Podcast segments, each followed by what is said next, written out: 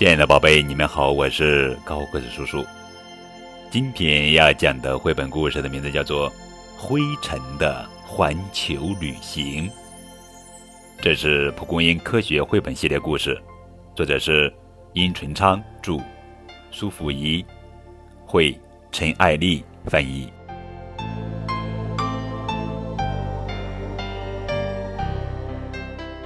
来自沙漠的灰尘。叫做沙尘。沙漠面积越大，产生的沙尘越多。一粒沙尘很小很轻，一头骆驼经过便可以扬起一片沙尘。一股强风吹来，就能席卷起铺天盖地的沙尘，形成沙尘暴。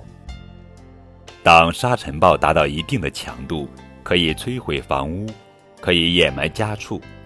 沙尘乘着风飘到东，飘到西。沙尘是怎么来到我们脚下的呢？沙尘从沙漠出发，开始他们的空中旅行。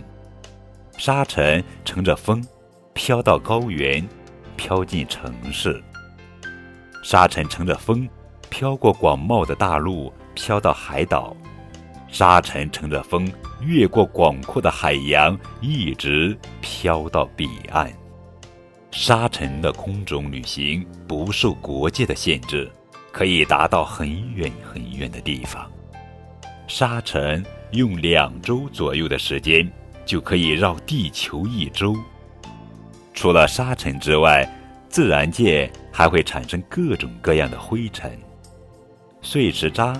会产生粉尘，猫咪的皮毛会产生皮屑。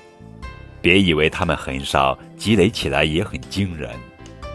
人类也在不断的制造灰尘，化工厂生产时会产生工业粉尘，卡车运货时也会产生灰尘。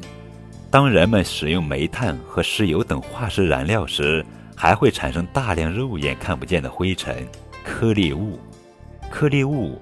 悬浮在空中，和沙尘混合在一起，聚集成大片的污染云团，随风飘移。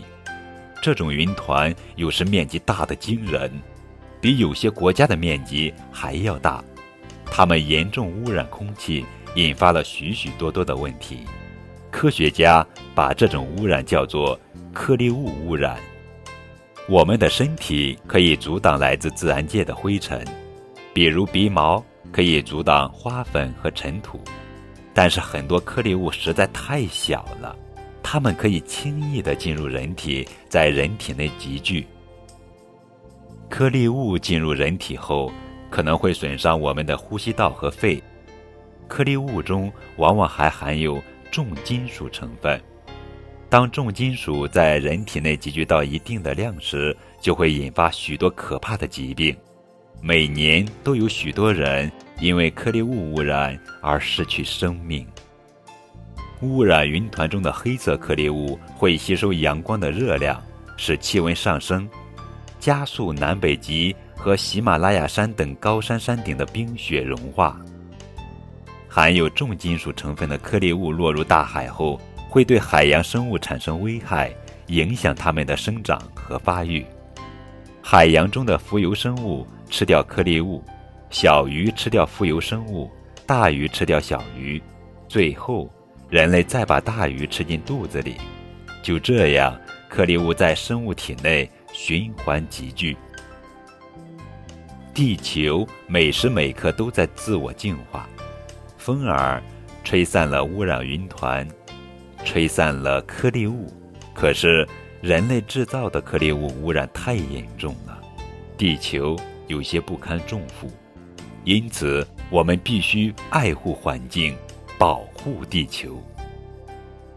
灰尘可以影响寒冷的南北极、深不见底的海洋，甚至我们的身体，因为灰尘可以乘着风飘到世界的每一个角落。